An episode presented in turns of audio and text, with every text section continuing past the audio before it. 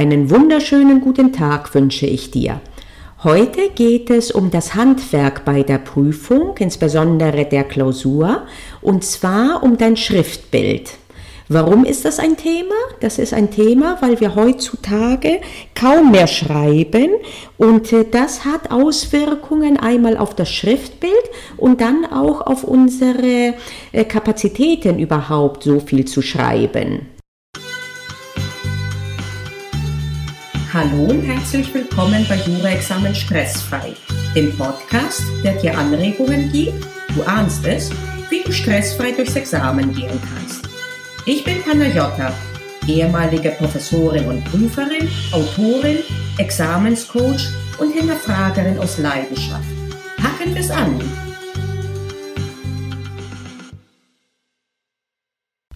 Jetzt wirst du vielleicht äh, dich und auch äh, mich fragen, wieso sollte ich mir den Gedanken um das Schriftbild machen? Äh, ist das nicht einfach nur Äußerlichkeit? Äh, lohnt es, warum sollte das relevant sein?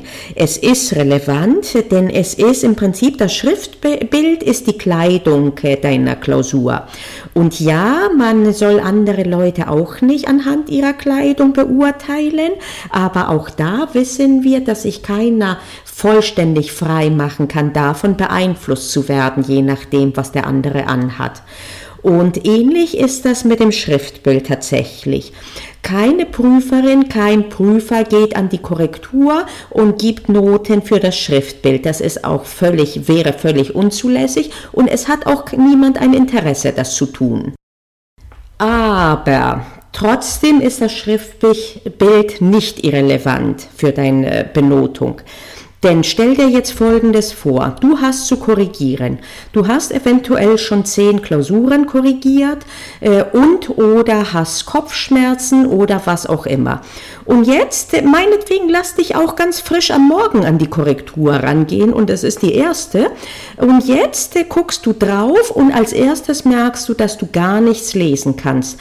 Dass wirklich das Schriftbild wirklich winzig ist, äh, dass du eher halt äh, Detektivarbeit machen musst, dass du denkst, ja, was könnte das denn jetzt sein, dass du für jeden Satz irgendwie dreimal oder viermal so lange brauchst wie normal zum Lesen.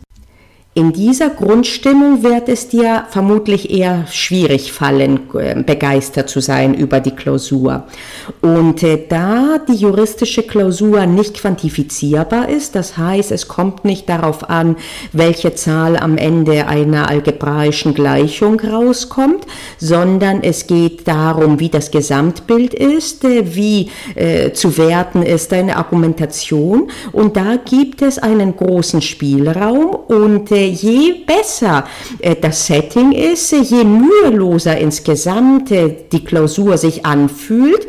Und das gilt natürlich nicht nur für das Schriftbild, aber auch für das Schriftbild, desto besser sind deine Ausgangsvoraussetzungen.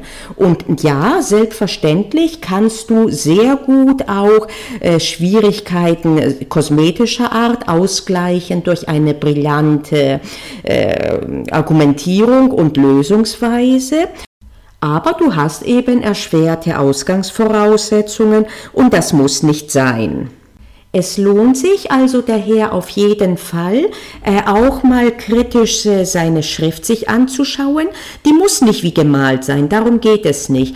Die muss nur ordentlich lesbar sein. Äh, und wenn wir jetzt schon mal bei ordentlich sind und äh, bei dem Erscheinungsbild, äh, möchte ich dich bitten, ähm, unter, äh, nicht Unterstreichungen, wie heißt es, Durchstreichungen, Sternchen und derlei auch auf ein Minimum zu reduzieren. Wir sind also dabei, dass das Schriftbild äh, geübt werden sollte. Und äh, wenn wir schon beim Stichwort üben sind, äh, komme ich auch gleich zum zweiten Punkt, nämlich da wir heute kaum noch schreiben und schon gar nicht fünf Stunden lang, ist das auch eine Thematik. Ob überhaupt der Körper, insbesondere die Hand und die Sehnen, das mitmachen. Und auch in dieser Hinsicht ist das Üben halt sehr, sehr wichtig. Und äh, denn äh, die Muskeln und auch die Sehnen können durchaus trainiert werden.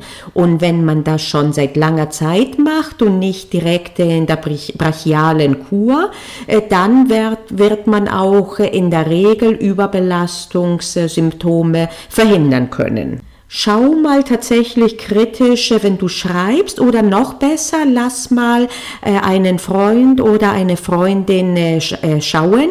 Zum Beispiel sehe ich sehr oft, dass welche den Stift viel zu verkrampft halten. Das macht die Sache sehr viel schwerer. Mach dich mal, wenn das bei dir ein Thema sein sollte, google mal tatsächlich im Internet, wie die beste Schreibhaltung ist, was Fehler sind und wie sie zu vermeiden sind sind und achte auch darauf, dass du einen Stift hast, mit dem du sehr gut zurechtkommst. Also ich schwöre mittlerweile tatsächlich auf die Gelschreiber.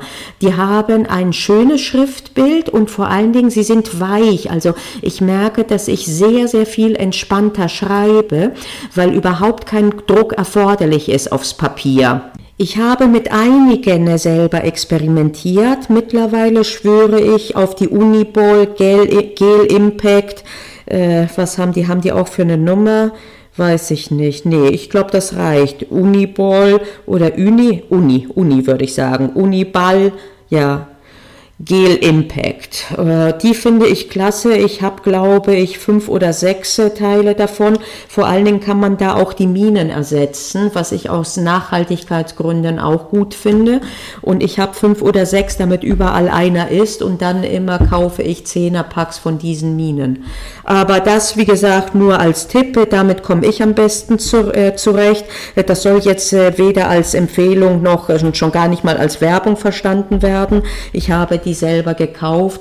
Äh, das ist einfach nur ein Erfahrungswert. Sprich vielleicht auch mit deinen äh, Mitkommilitonen, ach Mitkommilitonen, was für ein Quatsch, mit deinen Kommilitonen und Kommilitoninnen. Okay, das war's für heute. Heute eher eine kürzere Folge, aber das soll nicht darüber hinwegtäuschen, dass das Thema wirklich wichtig ist. Also äh, die Kleinigkeiten, die sollte man nicht verachten. Also erstens äh, wirst du das auf jeden Fall bereuen, wenn du im Hinblick auf Üben äh, das schleifen lässt und du dann tatsächlich mitten im Examen eine Sehnenscheidenentzündung hast. In diesem Zusammenhang äh, muss ich auch nochmal sagen, ich sehe immer wieder, äh, dass zum Beispiel Samstagsklausuren und sonstige Übungsklausuren auf dem Rechner ausgedruckt eingereicht werden.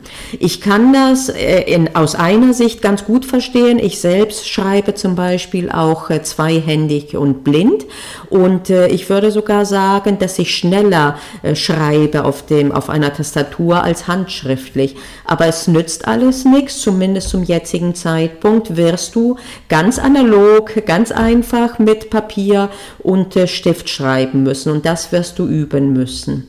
Und auch äh, mit dem Schriftbild, wie gesagt, also das gilt natürlich nur, wenn du ein schwer zu, äh, schwer zu lesendes Schriftbild hast. Wenn das nicht der Fall ist, äh, dann ist der erste Teil für dich nicht relevant, sondern nur ein bisschen, dass du halt achtest auf die Sorgfalt, dass nicht zu viel Rumgeschmiere ist. Wie gesagt, durchgestrichene Sachen, Sternchen, siehe Seite, 5a, siehe was weiß ich. Das kommt nicht so gut an, insbesondere wenn es sich häuft. In allen Dingen gilt und auch ähnlich hier, keine Panik machen, ernst nehmen, aber auch keine Panik.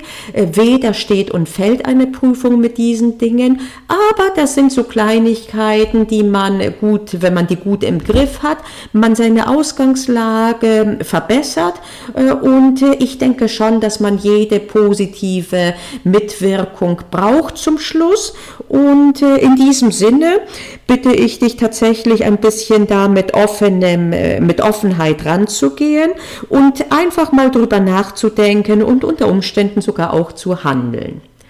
Okay, ich bedanke mich bei dir fürs Zuhören und wir sprechen und hören uns dann nächste Woche. Bis dann!